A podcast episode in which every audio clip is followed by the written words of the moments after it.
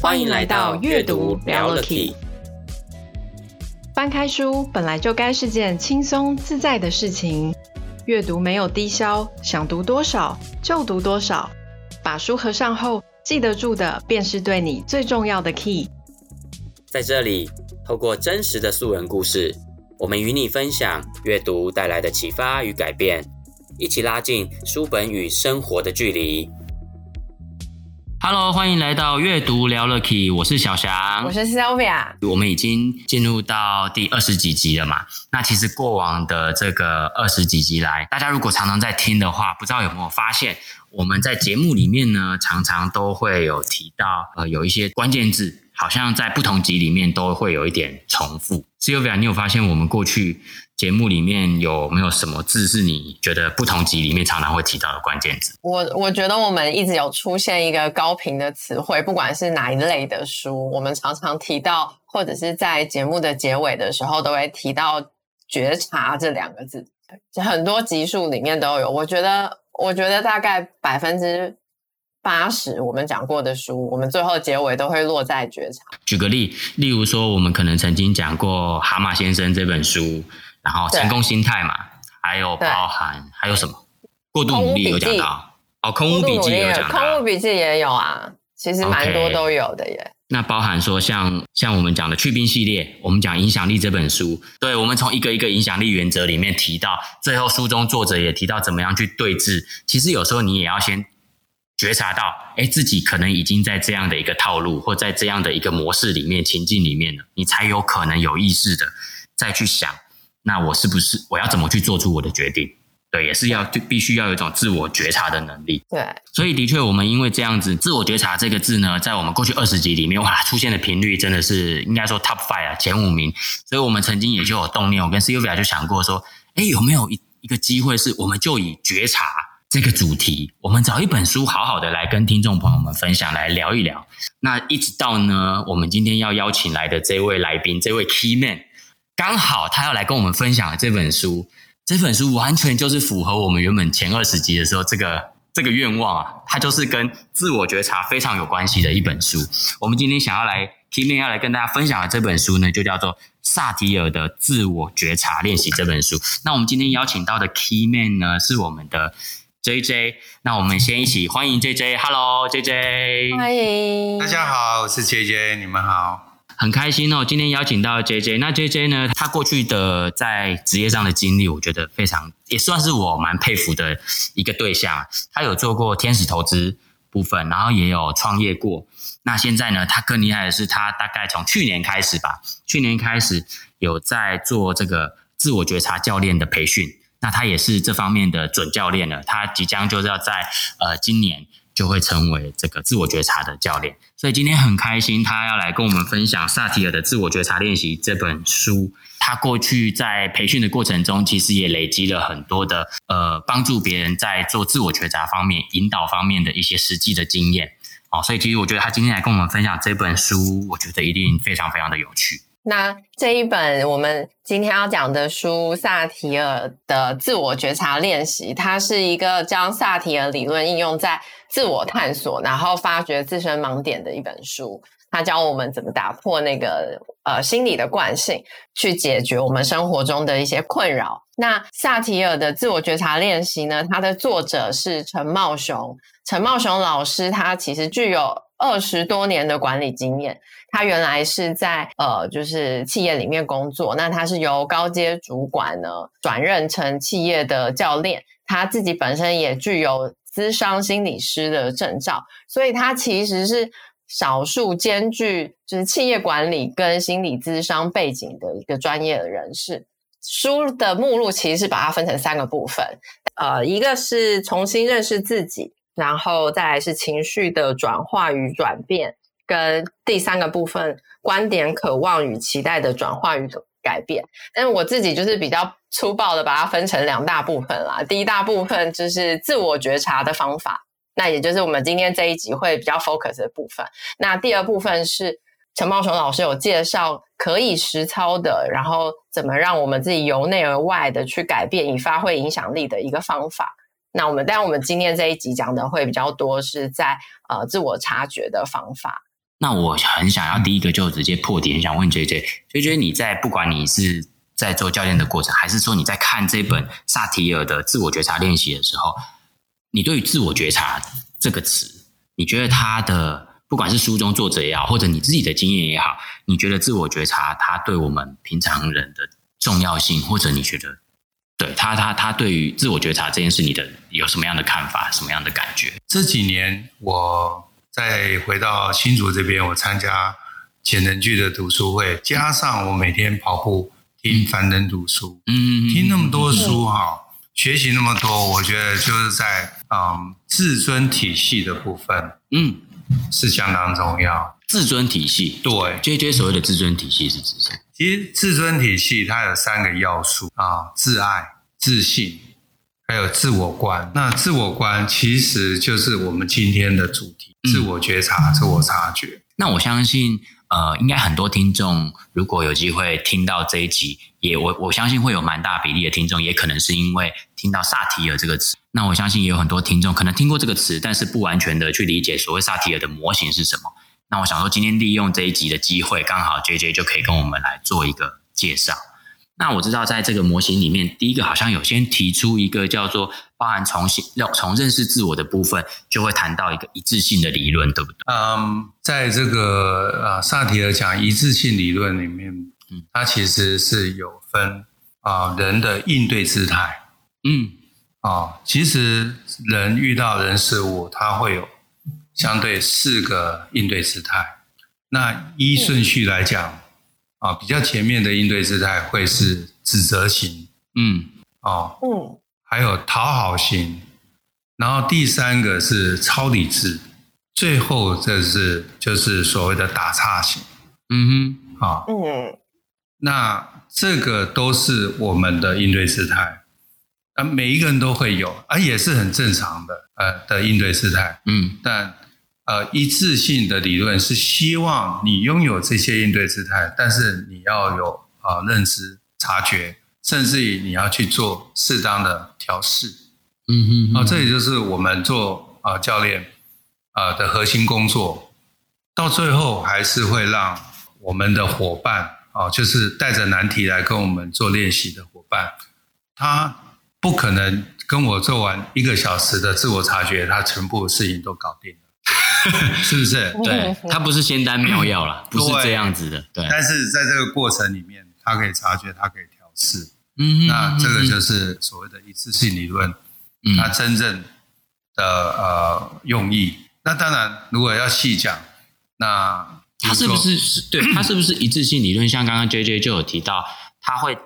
分类出四种应对的呃惯性惯性嘛，四种惯性，但但是它会分出这四种惯性，是不是因为它模型里面好像有一个分自我跟他人还有情境，它是用这三个元素来去把它呃分成这这四种应对的姿态，是这样吗？对，你刚刚讲的是、嗯、呃自我、他人、情境的话，是我们所有的人事物。缺一不可的，嗯嗯，三个主要，因为我们一定会想到自己嘛，对，自己的想法。那我们应对的一定是他人嘛，嗯，那情境就是当下是什么样的时空背景，嗯哼，包含是某一个事件，我们处在什么事件里面这样，没错，嗯哼。那如果回到刚刚我们讲的一次性理论，那讲到指责型的，指责型就是呃，代表着说，嗯、呃，我都没有错，都是别人的错。哦，很直观，对对吧？对。那如果是讨好型的，刚好相反啊，他比较在意别人，都是我的错，都喜欢我们爹，对对对对对对对。而且他是发自真心的觉得自己不对，不是说气话的那种东西忘不丢啦，你不是这种。当然东西忘不丢，但是他有一个背景是，呃，因为我们是呃，我们人是呃群居动物，所以他希望能融入这个社群，所以他才会说都是我的错哦，这个是背景。所以他在这三个元素里面，如果是讨好型的，他会比较忽略自己，对，然后他比较重视的是他人跟情境，没错。那刚刚讲到第一个那个指责型的，就是忽略他人，对，重视自我，对，重视情境。那接下来还有另外两个，对，还有另外两种，可以帮我们再多介绍一下。那超理智，一般我们都在新竹，那新竹什么最多？工程师，工程师，他 这个已经是大家都以前早期新竹特产是什么？米粉贡丸，现在多了一个工程师，是这样吗？那工程师他从小的呃训练就是讲道理嘛，讲、哦、理论，因为因为 science 嘛，科学，嗯，理工科背景，理工科他就不跟你讲太多，嗯、反正我把这事情讲完了，不关我的事，嗯，哦，就不沾锅。嗯哦，这个就是什么超理智？那超理智就会来，你来再总结一下，他如果在这三个元素会怎么样？我觉得我我来猜一下，换我猜一下，对啊对啊，Sylvia，棒子交给 Sylvia，对，你有遇过？我们就让这个维维维维超理智的 Sylvia 来猜一下，维维超理智的我贴你标签，超理超理智是不是这？就是对于自己跟他人都比较没有那么看重，然后反而是情境跟事情的本身。哇，一百分析的部分是这样吗？J J 是这样吗？他讲对了，百分之百是这样。哇，真的是很理智的 Sylvia，很会逻辑分析，偷偷给我贴了个标签是怎样？然后你又自己落进这个圈套，又完全答对，完全符合这样的百分之百的标准答案。反正我把道理情境讲完了，嗯，他不关我的是，嗯，哦，对，不关你的事，我也不 care 你，你怎么看？就是他在乎，有时候在乎事情大过于在意人，就对。人好，那最包含自嗯，对，最最最明显的案例，就像呃呃，女孩子跟男朋友，男朋友跟女朋友啊，对不对？那如果男朋友大部分就是什么超理智嘛，嗯，哦，那反正就是女。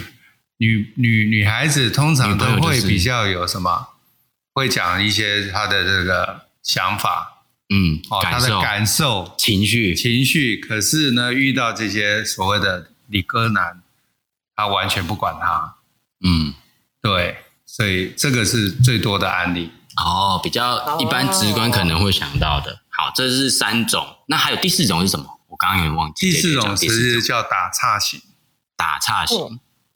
那打岔型其实就是呃，如果白话一点就是逃避。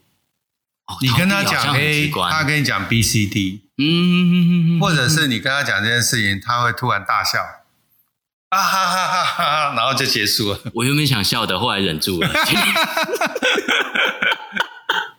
其实某种程度你就有这样的习惯。哦，我也我我在自我修炼过程当中，我有在自我修炼过程当中。但是我觉得这个都是我刚刚其实有讲一句话，四种情形都是我们人之常情。嗯，只不过你过与不及，所以我们所以我们啊自我察觉就是要调整。嗯，你是不是过与不及？所以刚刚讲的这个打岔型，第四种打岔型，是它在这三个自我、他人跟情境里面，它是属于哪一种？呃，他重视的是哪一个？他什么都不重视。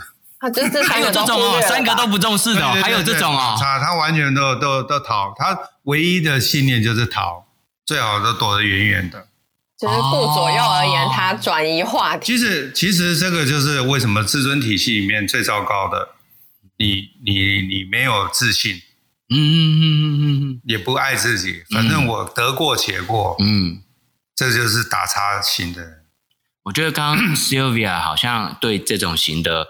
很有很有想法，想要 讲一下是吗？因为我觉得你很想要多讲一点你对于这个的形容。我没有，我刚有听出来，我觉得你好像有啊，你在甚至有一点，甚至有一种想要抱怨这种人的感觉。没有啊，这也是从哪里听出来？好，OK OK OK，是有人想要自己挖洞跳进去吗？没有啊，没有啊。我们每个人都在自我修炼的过程当中，但是就像刚刚 JJ 说的，就是其实我们我们每个人其实多少在这四种里面都有些成分啊。因为我在书里面是看到说，就是呃这些这刚刚说的什么样型什么样型的人，其实不是说你平常的样子是这样的人，他其实是在你在面对压力下。压力情况下，嗯，对，在压力情况下，你自保的生存应对的模式分成了讨好、指责、超理智、逃避这型，但是它还，它其实还有一型，其实叫就是一致型嘛，就是你你是比较呃，你可以兼顾自己、他人跟情境去做反应的这种状态。对，然后刚刚刚刚也也有说到，就是其实，在不同的情境下，大家都会有不同的反应，只是成分成分多跟少而已。所以我觉得他这个不是拿来就是要贴标签说你这个人是怎么样，我觉得它反而是一种拿来去让我们自我觉察，我们有没有惯性的模式。我觉得察觉之后，我们才有办法去做改变。嗯，那我补充一下，其实 Seven 你刚刚其实。说不贴标签，这个我同意。可是呢，嗯，惯性是可怕的。什么叫惯性？对对对，完全没有察觉嘛，刚好就是跟这个主题又符。因为你惯性你没有察觉才是是惯性，就是有察觉就可能不会呈现这个习惯，对不对？你看我们学那么多本书啊，然后包括我们有讲心理学，有讲我们人体构造，嗯，我们有系统一跟系统二，对对，对不对？那我们常常都会走哪一个系统一？因为系统一是不用就比较省脑力的这个、啊，对，这个、因为我们要把直觉式的反应省下来嘛，省能量嘛，啊，这个惯性，嗯、所以为什么啊很多人会排斥啊学习，会排斥察觉。啊，甚至于我想多讲一点，就是说他对于啊挂这个萨提尔自我察觉的会有个排斥。嗯，萨提尔是心理学啊，那我、嗯、你找我做察觉，或是你要呃，我我是心理有毛病吗？哦，他会觉得他是不是要被心理智商的那种感觉？呃、完全是错误的观念，并不是你有问题。其实察觉跟你有没有什么问题是无关的。哦，做我们来做自我觉察，不是说他就是像好像因为我的心理上有什么问题。对，完全跟那个心理上有关，而反而是帮助你去面对你所谓的遇到一些呃困难，嗯，难题，那人事物哦，因为做人做事都很难嘛，嗯，对，这样做也不对，那样也不对，两难，进退两难，人生好难，对，人生好难，所以你有察觉 以后，你就你就豁然开朗，哦，这才是我们真正的目的。惯性这个东西的确是蛮可怕的，而且它就是。在我们没有自我觉察、自我察觉的情况下表现出来的，才叫做惯性嘛。对，它就很像是我们预设的一种自我导航系统，你就是会这样去做，这样去反应。嗯、那我记得在书中有一个开头让我印象很深刻的一个小故事，就是陈茂雄老师有提到一个大象小象变大象的这个故事。嗯，他就提到说，哦、对对对。呃对，我觉得这个故事让我其实印象非常的深刻。他就讲说，当一只大象，它从小的时候，它可能它的脚就被绑在某一个那个呃，他们用什么竹竿？竹竿？竹竿啊，铁链，然后绑在一个杆子上，钉在地上。嗯、对，那当然刚开始绑这个竹竿的时候，绑呃钉在用这个竹竿钉在地上的时候，的确小象刚开始它可能没有力气去挣脱它，它的确是受限于它。可是，当它慢慢的这只小象慢慢长大了，长大到一只成人的成呃大象的时候，其实它是有能力去挣脱这一个竹竿的，嗯、但是它却觉得它没有这个能力，他也放弃去做这样的改变，所以他呃，甚至即便周围的人希望他能够往前走，去使劲的去推他，可是这只大象它的观念里面，它的惯性就觉得自己就是。呃，没有办法，所以他就不会想要有往前走的动力。那我记得，呃，陈茂雄老师作者在书里面用这个，他去比喻说，其实我们每一个人的惯性就像是这一头大象，即便旁边的人再怎么要去推动它，要它往前进，可是只要这只大象它自己不愿意，其实没有，它永远没有办法前进，没有人有办法改变它。他就用这个来形容，这就像是惯性对我们每个人的影响。我们会因为这样的惯性，其实我们是有能力去改变的，可是却因为惯性忘了、忽略了我们是有改变的能力。嗯嗯，我觉得，我觉得它还蛮像是一种盲点，又或者是习得性无助，对不对？就是你以为你不可以，可是你可能、可能、可能，我们自己用呃这本书教我们的方式观察一下自己，然后我们也许就可以找出那个盲点，然后发现自己对。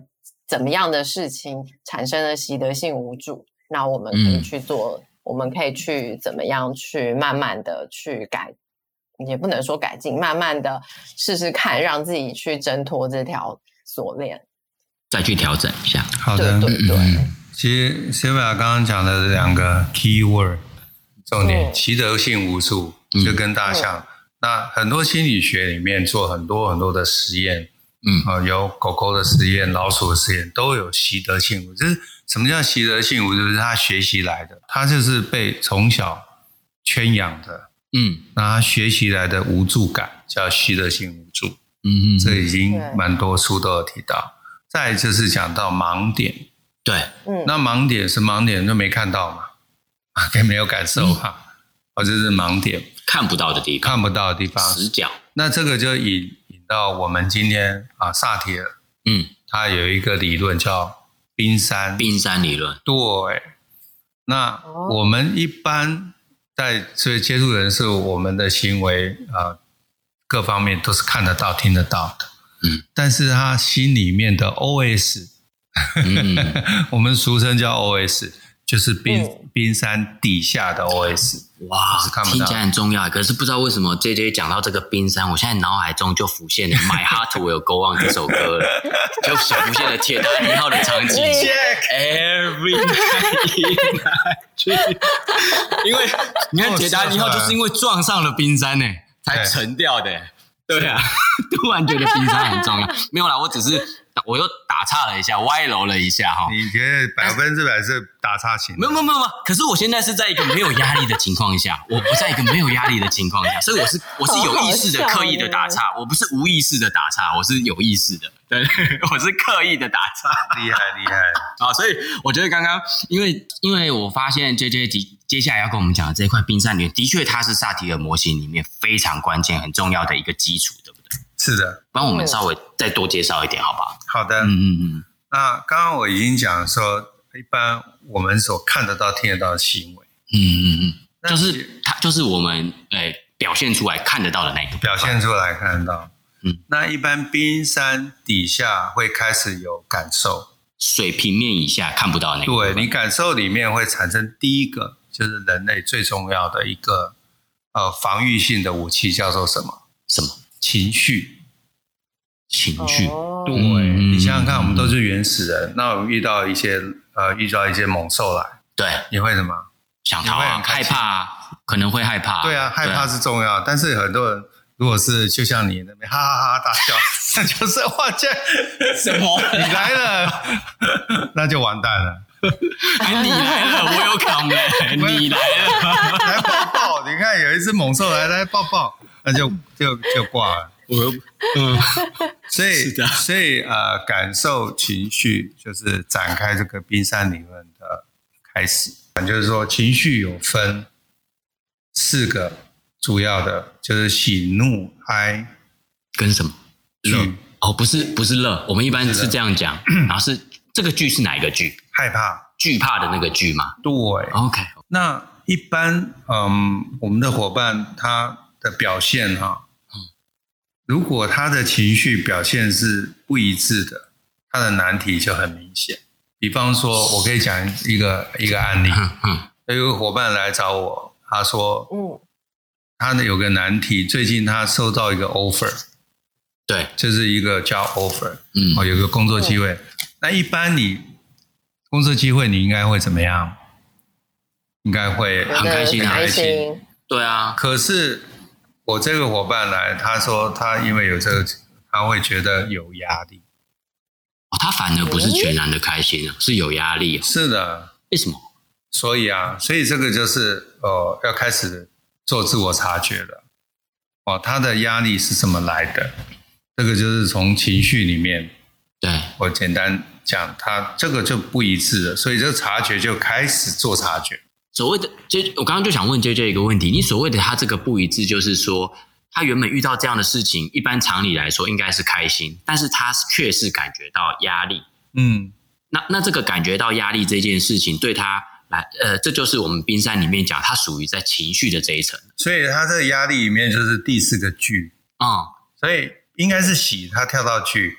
那这个就是我们刚刚又讲到原始人的模型，比如说我遇到野兽，你应该害怕，对。对不对？然后你不可能说去拥抱它嘛，对，对不对？这很屁孩的感觉。所以，我们情绪里面最重要的一句话是：我们要检视、察觉说这个情绪的模式是不是符合所谓的演化法则。哦、所以演化法则就是我们本能吗？对，我们人的本能演化法则。哦，用这个可以当成一个判断的一个依据。对，而不只是依据，哦、那当然细下去我们会去做更深层的呃呃策略啊。这个就是第一个情绪模式。我很好奇的是，可是像你这样在过程当中，你看哦，如果是以情绪然后产生不一致，会想要好他。遇到了难题，会想要来找，例如说，呃，找 JJ 聊一聊。你看，喜怒哀惧嘛。那我好奇的是，他怒哀惧产生后面这三种情绪的时候，会觉得自己遇到压力、遇到难关、遇到困境，所以想要来找你。我觉得这个我很能够想象。嗯可是遇到喜的时候，也会想找人聊啊。这个好像是不是会相对少一点点？还是也有人是哦，因为好开心，开心到想要找找你来聊一聊，这样是吗？呃，这个这个我的回应会是这样：第一个没有错，比较少，的确嘛，比例会稍微少。那第二个，它的呃，就刚刚讲的那三三个部分，三个要素，可能它这个要依据它的情境，因为应该是那个地方不应该是洗，或者是该是洗的时候，它不洗啊，因为他开心的，该开心他不开心。哦所以我们刚刚说自我、他人，包括情境这个要素，又回的又回要考虑进来，就对。对对对。所以这些你的意思是说，好，我想象一下哈，你说的是不是有一种可能是，明明我觉我们觉得这个情境对于这个当事人来说，他不应该喜的，可是我们从旁如果观察，他却是喜的，或者他自我也有察觉，他不应该喜，但是他却有喜悦的感觉，那他有可能就需要，也可以他就有难题了。我我举一个比较极端的，对啊对啊，什么例如，比如说更具体的例子，他有亲人去世了，然后就觉得好开心，有一种松一口气或者是很放松的感觉，这样子。那这背后一定是有有故事哦。啊，的确，你一举这个例子就能够理解。对啊，因为我们这不是 talk show，有很多地狱梗，不不不能讲的这么的，我们要比较认真的面对这个，对，要去讲这个事情，好不好？哦，的确是这样，这是情绪的部分。情绪的部分，那再来说进入到观点嘛，对不对？观点就是我觉得，我觉得，那我觉得他其实在观点里面也有分层次，就是骤下结论，比较武断，比较主主观，主观，嗯，哦，这个很多，这经常发生。哦，我觉得，那我而骤下结论就是你没有查清楚事实，你就误会人家了。嗯，哦，他一定会是这样子的。那讲到一定的话，又是另外一个层次。你说他的讲话里面就带有“一定”这个词，是不是？对，我应该讲做下结论，就是说，哦，他他是这样在处理的，嗯，哦，就是奏下结论，嗯。可是如果加“一定”两个字，那就是更什么核心观点。那这个的话，也就是经常我们在做策略的时候，我我蛮喜欢用，因为一般用到核心观点的时候。对，他慢慢那个盲点会跑出来，因为其实事实上事实就不是那样子嘛。可是他就认为一定是这样子哦，这个落差很大。所以我们在呃陪伴啊、呃、做教练陪伴啊、呃，在在交流的时候，在做察觉的时候，其实除了情绪这个策略，观点是我比较常用，因为你说这个部分可很容易去找到他的盲点。非常非常容易，因为很多很多都会奏下结论，很多都会有非常的主观，甚至于核心观念。你的意思是，是不是他们在用词里面加上了，就是一定是怎么样怎么样，然后你总是或者是永远，就是这种很绝对的词的时候，就是它是一种比较根深蒂固的的一个观点，然后它刚好也会是盲点居多吗？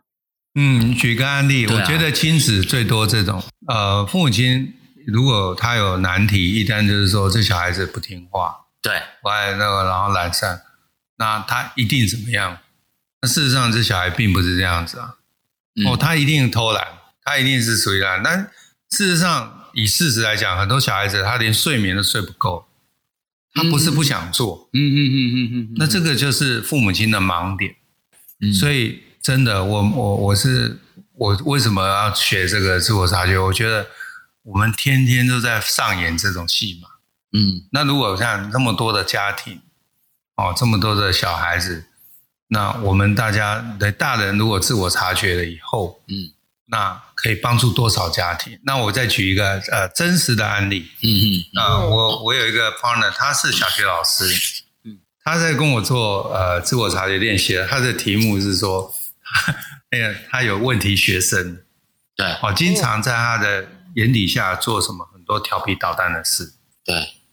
那事实上，这个事实上是很正常的一件事，因为小朋友嘛。哦，那他跟我自我察觉，一定讲了很多的事情。那经过已经察觉完以后，经过快两个月，我就回访他，我说：“哎，那最近上次察觉以后，呃，有什么样的改变？”哦，他这改变很大，为什么？因为自从他察觉以后，其实他的呃主要的难题是小朋友爱作怪，爱调要要要调皮捣蛋。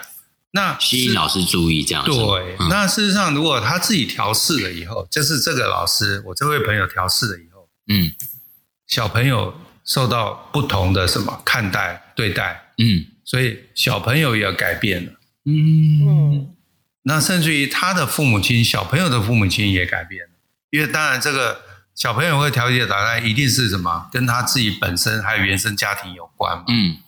那老师改变了，察觉以后改变了小学的的这个学生，包括他家长，哇，这真的很厉害，是。因为是从老师自己觉察，然后老师改变自己，而且老师可能原本只是期望学生可以改变，没想到学生的家长也改变了，没错，哇，好神奇哦，所以我们都是息息相关的，嗯哼，的确，刚刚提到是说 进入到这个观点的部分嘛，嗯，但是我发现。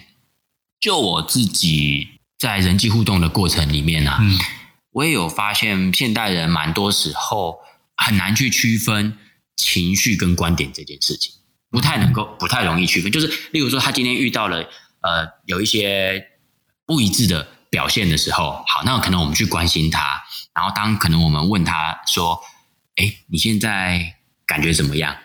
还好吗？”其实我们有时候是希望听到他去叙述他自己此刻的感受跟情绪，但是很可能会听到他讲出来的，可能就是说啊，我觉得这件事情对我来说太难了，根本没办法怎么样怎么样解决。就他好像不是在讲他的感受，他其实是已经跳到他已经是观点了，他已经下了一个结论，他对他觉得这件事情是怎么样怎么样，他已经开始分析这件事情了，跟他的看法了。所以，我们这本书里面其实有一个重要的章节，就是我们从情绪里面萃取出来的这种练习，互动练习，嗯，叫做 I message，I message，嗯，对，我讯息。所以，这个我讯息的架构其实很简单。当你遇到情境、遇到人事物的时候，你开始从自己内心，哦，我感觉怎么样？嗯，那这个感觉代表两个字：情绪。我感觉怎么样？嘿，情绪。哦，那因为我认为，嗯，那就是代表两个字：观点。观点。嗯嗯。哦，嗯。那再来就是我希望怎么样？那就是我的期望、期待、期待、期望。嗯嗯。哦，所以这个 I message 其实是我们在做自我察觉做呃的一个基础。书里面是不是好像还有一个地方也稍微有提供我们？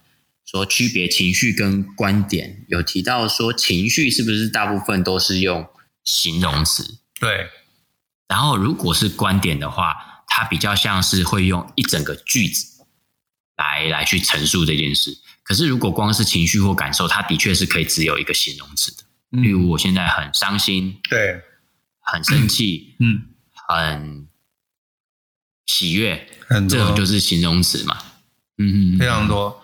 刚刚讲到，呃，情绪分喜怒哀惧。对，如果细项再再区分，有六十几种。OK OK。嗯，好，那观点观点再往下一层呢？冰山的再下一层会是什么？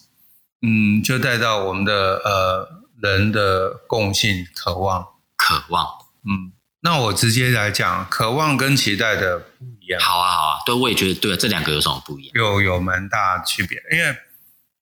我可不可以？我我好，我在 JJ 跟我们这个比较专业的讲到这一块，我好想要先讲一个吃瓜群众，如果听到这两个词，我自己会去想一下，渴望跟期望。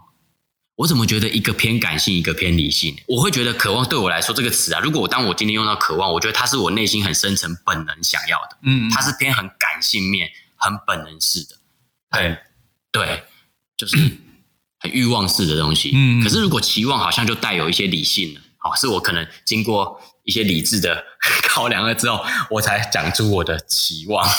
我的讲，我会这种感，我会觉得是这样的区别啦。你你讲的其实已经有一点味道了。那我如果再用对书中啊，茂雄老师在精简的讲一句话：渴望是普世皆然，然后期待是因人而异且具体。哦，是这。所以渴望其实是人的基本动机，对吗？就是共性，是不是？就是嗯，大家都会想要的。啊，对对对对。呃，Sylvia 讲的很棒。那我接下来讲，我们呃普世皆然的渴望会分三个阶段，嗯、然后六个渴望。哦、比如说，我们第一个就我们从成长一到二十岁，嗯，那我们渴望是什么？被爱跟爱人。对对对。那我们出了社会，开始我们呃进入工作啦、职场啊，然后成长啊，职业的的成长，我们希望是被。啊，接纳也被尊重，嗯，对，哦，这是第二段。那接下来年纪啊，在成长了以后，我们就希望什么？有意义，还有自由。嗯，我觉得这个就是普世皆然。嗯嗯嗯嗯。那期待呢？那如果呃，那如果讲到期待，啊，刚刚有讲到因人而异，对啊，每个人期待不太一样。哦，如果是说去实现那些渴望的方式，每个人不一样。对，我刚刚 Sylvia 就 问问到我想要问的这个，对，因人而异就是不一样，而且这不一样 里面还要讲到什么具体？可可不可以举例？例如说，我们刚刚讲那六种共性里面，举个例来说，他今天渴望假设是被爱，但是他可以具体表现出来的期待是不同的行为。哦，例如对，同样假设同期待被爱，那你要具体是被谁爱，这个就是期待了。哦，期待被哦，期待被。对对对，你你如果说我渴望被爱，那 OK 的，你讲完这大家就知道。嗯嗯嗯，对，那你要期待，你就说哦，被父母、被父母啊、被伴侣啊，还是被朋友，或者是你被我有亲人，我有小孩，我希望我的小孩爱我。哦。哦，所以在呃每一种共性的渴望里面，可是它又可以因人而异发展出很多种期待，是的，无无甚至是可以说是无数个无数种期待，是的。OK 哦，我这边在书里面看到一个例子是说，呃，如果这个渴望是爱人的话，那假设这个爱的人的对象是小孩。然后他就会有不同的具体实现的方式。有些家长可能会觉得他要用开明的教育方式去爱他的小孩，那有些可能会觉得我要用严格的教育方式去爱这个小孩。嗯，他同样是满足爱小孩、爱人的这个这个动机，但是他的他期待他自己用的方式，或者是就就就是不一样的。一个是用开明的，一个是用一个是用严格的方式，就用不一样的方式去达到。对爱人的这个渴望是，而且书中好像针对这六种渴望，它也可以再对照回去我们前面讲的那四种类型的，例如讨好、指责、超理智跟打岔型。例如说，他提到讨好型的人，可能就是他在渴望的部分，他比较常会因为他希望被接纳，对他的渴望是被接纳。所以我刚刚其实在讲，呃，讨好型，他其实是。希望社会这个群体接受他，对，哦，对，不要把我排挤，因为如果是在原始时代，你被排挤，就等于你是面临要死亡了，嗯，对不对？对，还是还是那只野兽还是出来的时候，你被排挤掉，大家说，哎，赶快跑，然后不告诉他，结果他一个人留在那边，然后被干掉，没错，落单了，就是落单了，所以要被接受，被群体接受，就是讨好。然后好像指是不是有提到指责型，有可能他的渴望很容易就是他希望被尊重，没错，或者也有可能这是爱人，他觉得这个叫做爱人的一种渴望，是可只是他发展出来，他是用指责的方式。嗯，我我比较倾向于应该就是呃呃指责型，因为所谓的指责就是都是你的错，我没有错，嗯。那我没有错代表什么？我是对的，那你要尊重我。哦，他内在的渴望可能就是希望被尊重。欸、我是因为我是对的嘛。嗯，我先先不管我是不是真的对。其实你指责别人就是有两种嘛，是因为你错了，你去故意指责别人；有的是你真的对嘛。啊啊，对不对？对，是不是这意思？这含义。所以就是说我是对的，那我要被尊重。嗯、OK，所以这就是。呃，JJ 跟我们讲到冰山的下面两层期待跟渴望，它的不一样在哪边？那我觉得我们这一集谈到目前这个部分呢，刚好 JJ 就跟我们分享到了书中提到的啊、呃，包含 JJ 刚刚分享了自我觉察的这个对我们的重要性啊、呃，还提到了我们会有不同的惯性。那惯性在书里面作者也有提到有四种：指责、讨好、超理智跟这个呃。打岔，打岔型，打岔。是。那还有第五种，如果四加一，第五种是我们最期待的，就是呃一致型的这种的惯性。那也讲到说，呃，萨提尔的冰山理论里面有讲到这几层。那在冰山在海平面以上看得到的这个部分，就是它的表现出来的行为。那海平面以下呢，就粗分成四个。好，第一个就是情绪，再来观点，然后再来就是渴望跟期待，嗯的部分。好，那这些你接下来这一部分你要讲的是说，其实，嗯，呃，我们呃达到自我察觉的最终一句话，呃，六个字就可以，呃，把它讲完。就台语常如果可以挂在嘴巴讲的是，欢喜者甘愿受，欢喜者干完修。对，因为你你就不要做一个所谓的做自动波的人，我们没有经过思考。嗯，其实你思考过，你知道你的 outcome，你的 consequence，嗯，对不对？那你做了会什么结果？哦，你要对这个结果负责。对。哦，要去面对，而不能又去逃避。对。或者是甚至于你偏向于去指责别人。嗯嗯。啊，这个都是不一致的行为，所以就会有很多的什么所谓的难题。所以人生为什么有那么多的？八点档连续剧，每分每秒在我们现实生活中都在上演着。对对对对，所以我说未来能够走向自我察觉这条路，是大家全体宇宙人类里面共同 嗯成熟走向成熟的道路里面最重要的。哎、哦，那我觉得 JJ 可不可以帮我们在我们还呃在讲这本书的时候，我知道还我们还会有呃后面。下集的部分，那可不可以谈到目前可以帮我们这个上集做一个结论？我刚刚还是会想到，既然讲到了这些嘛，那也谈到冰山理论。其实冰山理论也就是让我们透过这一个模型，可以让我们从表象的行为往内比较深度的去理解自己，好去觉察自己，利用透过这个模型。但是它实际应用起来，JJ 可不可以帮我们再讲一次你说的这个 iMessage 那个句型？我觉得这个真的是蛮结论式的，可以结论我们今天讲的这，而且是很受用的一块工具。好的，刚刚提到这个 iMessage，它算是一个我们察觉里面的一种嗯练习工具吧。嗯，那也是刚刚有讲过，再带一遍。比如说，当我收到猎人头公司的新工作机会时，啊、呃，我感觉啊、哦、担心，那就是情绪。情绪，嗯，那因为我认为。啊，这是观点。那我认为家人不会接受哦啊，这个就是有人。那我希望这是我的期待。具体哦，这个很具体，他们能支持我。哦，哇，好完整哦，这样整个就他的陈述就很完整了耶。对，所以他这个观点里面是不是也有可能有盲点？或许家人不像他想的，一律都反对，对不对？对对。百分之百是有盲点哦，对，所以他为什么会有不一致的情绪？啊！对，就好像真的你收到 offer 应该很开心，对啊，对啊，正常是这样，但是他反而是很担心。我都觉得，我都觉得他是不是因为这个 offer 是年薪直接五百万，所以他太担心了，担心要卖肝卖肾了，这样，所以太担心了。所以，所以，所以刚刚就。JJ 在用这个实际的例子帮我们讲到书中提到很很受用的一个工具，嗯，就是 iMessage 这件事情，我们可以透过这个工具来呃梳理，然后往下的再往下的去梳理我们自己到底内部的自己对这件事情的反应是怎么构成的，没错，我趁机会也让大家呃知道哈，我真的很开心说呃去上了茂雄老师的课程，然后我觉得做自我察觉，除了分享这本书。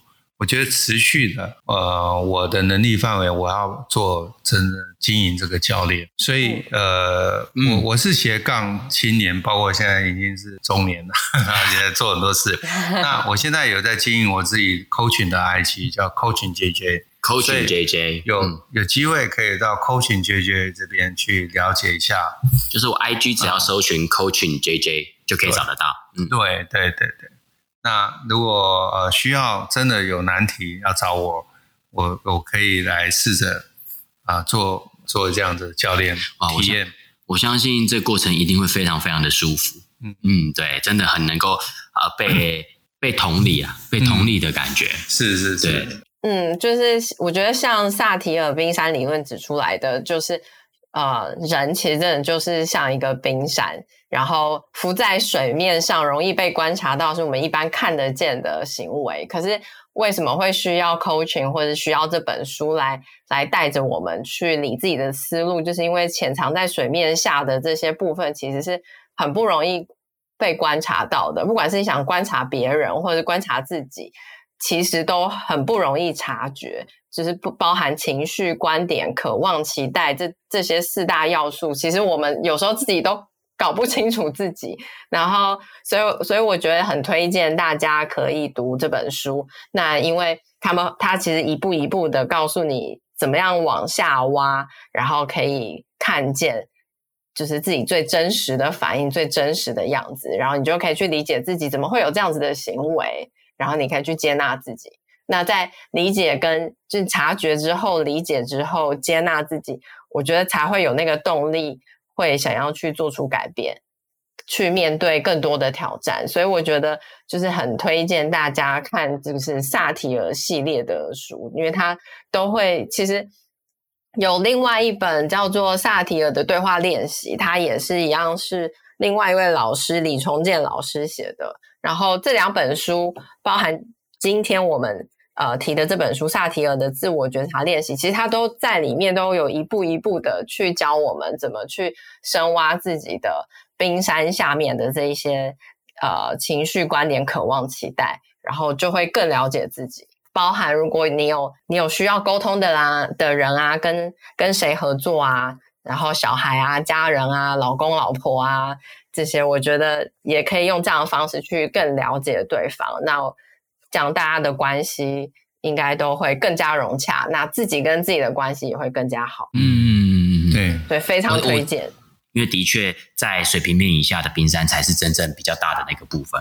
那我觉得我们透过这样的模型往下往深去了解自己，其实他才有办法做到一个。我们常常在讲说，为什么过去我们那么多集里面都会提到这个自我觉察这个关键字？其实很大一块，我们自我觉察为的是一个目的，不外乎我们都想要。让自己变得更好，嗯，我们想要去改变自己，所以我们从自我觉察开始做起。那我觉得从自我觉察、了解海平面以下的冰山这一块开始去觉察，它就可以真正的做到所谓的由内而外的去改变自己。那我相信这种从由内而外的去改变自己，我我认为它会是一个更根本性的，甚至透过这样由内而外的改变自己，我们也就可以进而的去发挥。书里面有讲到，其实我们还可以再去。更好的发挥我们的影响力。好，那我们今天阅读聊的 Key 就到这边告一段落。我们的听众朋友们，我们就下次见喽，拜拜，拜拜，拜拜，谢谢大家，谢谢，谢谢。